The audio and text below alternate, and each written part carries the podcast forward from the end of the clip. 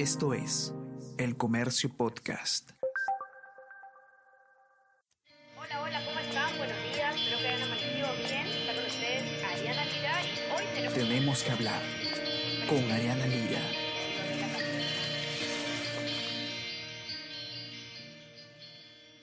Hola a todos, ¿qué tal? ¿Cómo están? Espero que estén comenzando su día de manera extraordinaria. Yo soy Ariana Lira y hoy tenemos que hablar sobre eh, la nueva crisis que se avecina entre el Poder Ejecutivo y el Congreso a raíz de la aprobación por insistencia de una norma que regula la cuestión de confianza. Venimos escuchando en los últimos años eh, los términos cuestión de confianza y vacancia presidencial de manera muy recurrente, ¿no? Son dos figuras que han eh, tomado un rol bastante activo en nuestra política nacional, eh, sin, sin, precedentes, de hecho, por la frecuencia con la que se han eh, utilizado. ¿no? Recordemos nomás, por, por traer algunos antecedentes, la renuncia de PPK, que fue eh, básicamente forzada porque se avecinaba una vacancia por incapacidad moral, eh, la misma vacancia de, de, Martín Vizcarra, bajo esta misma figura, el cierre del Congreso por parte de Vizcarra, eh, de, debido a, a, esta interpretación fáctica de negación de confianza, y seguro se me escapan varios casos más interesantes del uso de la cuestión de confianza, que definitivamente lo que nos han dejado ha sido un escenario de mucha inestabilidad política, ¿no? Básicamente es, es un juego de fuerza entre, entre el gobierno y el Congreso que se colocan en jaque mutuamente y, y, aniquilan de cierta forma al enemigo bajo, bajo estas figuras, ¿no? Recordemos que, según nuestra constitución, si el Congreso le niega la confianza en dos oportunidades al gobierno, este tiene la facultad de disolverlo. Así de fácil, ¿no? Así de fácil que eh, definitivamente es un problema. Y por otro lado, el, el, Congreso puede también vacar al presidente de la República bajo una causal tan amplia y tan poco definida como lo es la incapacidad moral permanente. ¿Qué cosa es incapacidad moral permanente? Vaya uno a saber, ¿no? Básicamente depende de la interpretación que tenga el Congreso y es por ello que definitivamente ambas figuras necesitaban una, una regulación, ¿no? Creo que sobre esto hay eh, bastante consenso, ¿no? ¿Qué tanto se ajusta en cada, en cada figura? Sobre eso hay, debate, pero de que existía un problema con el uso de estas medidas, creo que, había quedado bastante claro. ¿Qué está ocurriendo entonces o qué es lo que, lo que eh, viene pasando en, en, estos días? ¿no? Ayer el Congreso aprobó por insistencia una, eh, un proyecto de ley que regula una de estas dos figuras, que es la cuestión de confianza. Eh, este, esta norma lo que dice básicamente es que el Ejecutivo solo puede pedir cuestión de confianza por materias que sean competencia del gobierno y que estén relacionadas de manera directa a la política general de gobierno excluye esta norma la posibilidad de que el gobierno presente cuestión de confianza por, por ejemplo, la aprobación de reformas constitucionales. Digamos, imaginemos que el gobierno hubiera querido plantear cuestión de confianza sobre un proyecto de eh, reforma constitucional que busque incluir la figura de la Asamblea Constituyente en la Constitución. Digamos, eh, esta norma cierra el paso para ello y para otras reformas constitucionales. Por otro lado, también eh, la, ley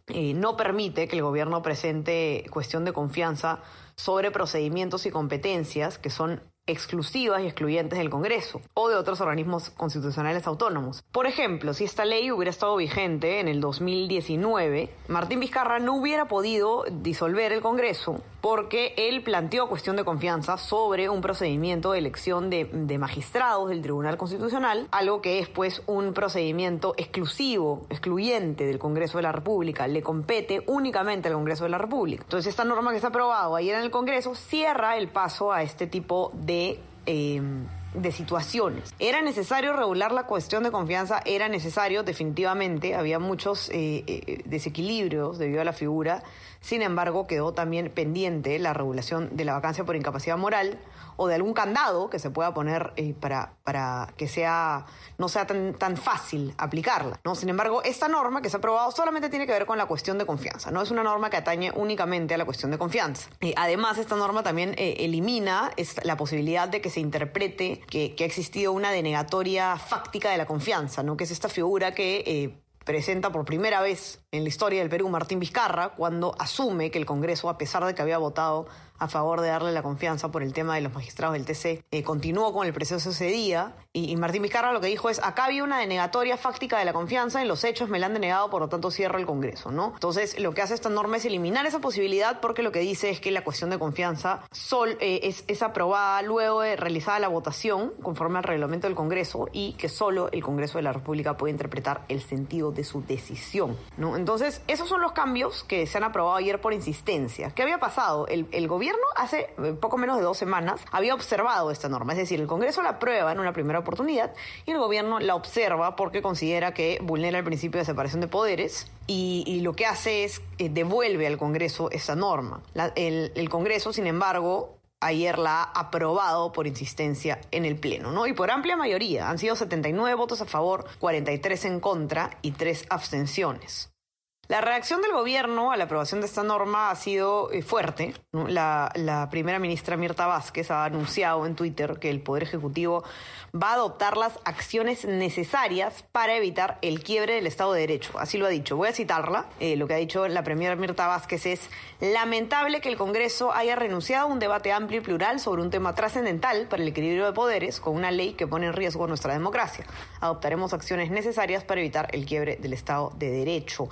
Los trascendidos dicen que las acciones necesarias de las que habla la Premier Mirta Vázquez, que la verdad es bastante predecible, se refieren a acudir al Tribunal Constitucional para pedir que esa norma sea declarada inconstitucional. ¿no? Eso es lo que, lo que dicen los trascendidos, que seguro se va a conocer en las próximas horas o, o el día de hoy. Y ahí se abre pues todo el tema de, qué va a pasar, ¿no? Porque recordemos que el Tribunal Constitucional en este momento eh, no solamente está incompleto luego de que el magistrado Ramos haya fallecido lamentablemente hace poco, sino que varios de los magistrados se encuentran ya con mandato vencido y por lo tanto el Congreso tiene en su, en su agenda eh, urgente la renovación de cuadros en el TC, ¿no? Entonces va a depender mucho cuál es la respuesta del Tribunal Constitucional, va a depender de, cómo está conformado, ¿no? Ahí hay otro tema que explorar, pero no vamos a irnos por las ramas en este momento. Ahora, ayer mismo el Ejecutivo envió al Congreso un proyecto de ley que busca modificar ambas figuras de las que estábamos hablando, la cuestión de confianza y la vacancia por incapacidad moral, ¿no? Una especie de alternativa a lo que el, Congreso ha terminado por, por aprobar. Vamos a ver rápidamente en qué consiste el proyecto de ley que ha enviado el, gobierno al, Congreso. Sobre la vacancia presidencial, bastante interesante. Lo que se propone es eliminar la figura de la, de la vacancia por incapacidad moral y cambiarla por eh, una, una figura de vacancia por incapacidad mental o física. Esto quiere decir, según el, proyecto de ley, que el presidente puede ser vacado por eh, incapacidad mental o física que sea incompatible con el ejercicio de su, de su función, pero esta incapacidad debe ser debidamente acreditada por una junta médica y declarada por no menos de los dos tercios del número legal de miembros del Congreso. Es decir, no más incapacidad moral permanente, sino más bien incapacidad física o mental, pero que debe ser acreditada por una junta médica. Eso es lo que propone el gobierno. Está a nivel esto de propuesta. Todavía no tenemos eh, eh, ningún, ninguna información sobre cuál es el futuro de este, de este proyecto.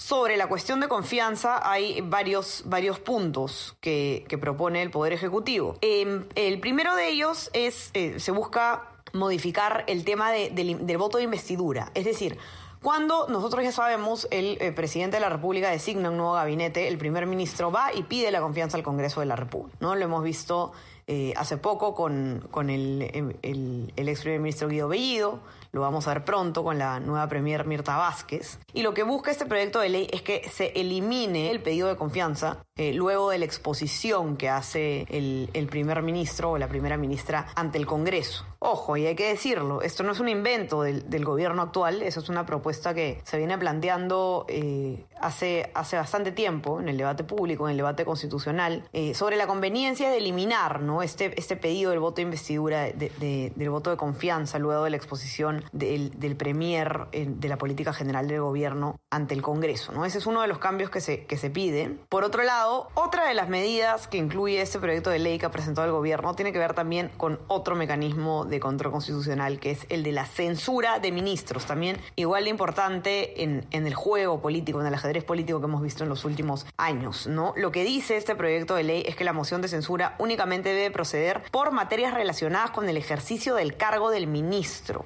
Es decir, no se puede censurar al ministro por temas que no tengan que ver con eh, el ejercicio de su cargo, ¿no? con lo que está haciendo en su cargo.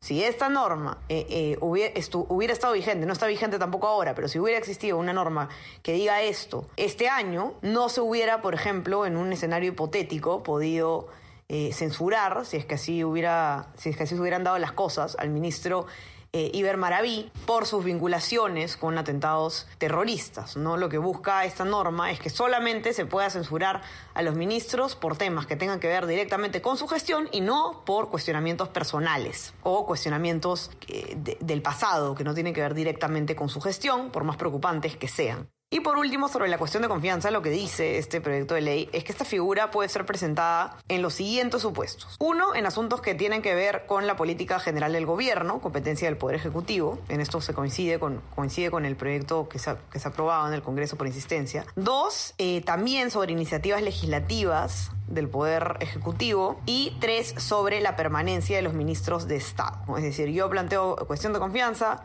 por, eh, por tal ministro que el, que el que el Congreso quiere censurar o, quiere interpelar. También señala este proyecto que no procede la cuestión de confianza cuando tenga que ver con materias que, eh, que son de competencia exclusiva y excluyente del Congreso de la República o de otros organismos constitucionalmente autónomos. En este último punto también coincide con lo que se ha aprobado en el Congreso. ¿Qué toca ahora? Bueno, en primer lugar toca ver qué es lo que va a ocurrir con el proyecto, que, con la ley que se ha aprobado por insistencia en el Congreso, que regula únicamente la cuestión de confianza. ¿no? Ya dijo el gobierno y anunció Mirta Vázquez que el gobierno va a tomar las medidas necesarias. Los trascendidos hablan de, acudir al, Tribunal Constitucional y eso, como decíamos, ya es totalmente otra historia. ¿Qué va a ocurrir en el Tribunal Constitucional? Va a depender mucho de cuál es la nueva correlación de fuerzas en ese organismo, si es que existe una nueva correlación de fuerzas, eh, si es que se llega a dar una elección antes de que se tome esa decisión, etcétera. Por otro lado, vamos a tener que estar atentos también a qué pasa con este proyecto que ha enviado el gobierno al Congreso de la República. ¿Cuál va a ser el futuro de, ese proyecto que tiene algunas coincidencias con el que se aprobó en el Congreso y, otras cosas que sí son bastante distintas, sobre todo lo relacionado a la, eliminación de la, de la figura de la, de la incapacidad, de la vacancia por incapacidad moral permanente, que sin duda va a generar resistencia en la oposición del Congreso. Vamos a ver cómo se desenvuelve entonces esta nueva crisis, esta nueva tensión entre los poderes del Estado y toda la cobertura sobre el tema. Eh, ha escrito una nota bastante detallada Alicia Rojas en, en nuestra web y en nuestra versión impresa sobre sobre los detalles de este, de este proyecto que ha presentado el Poder Ejecutivo. La pueden encontrar eh, en nuestras plataformas y también tenemos una cobertura especial sobre todo lo que está ocurriendo y un seguimiento eh, al tema. Suscríbanse también a nuestras plataformas. Estamos en Spotify y en Apple Podcast para que puedan escuchar todos nuestros podcasts y también eh, suscríbanse a nuestro WhatsApp El Comercio Te Informa para recibir lo mejor de nuestro contenido a lo largo del día. Que tengan un excelente día, sigan cuidándose y ya estamos conversando nuevamente el día viernes. Que estén muy bien. Chao, chao.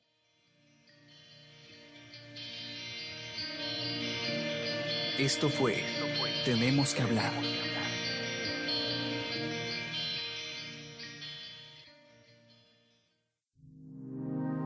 El Comercio Podcast.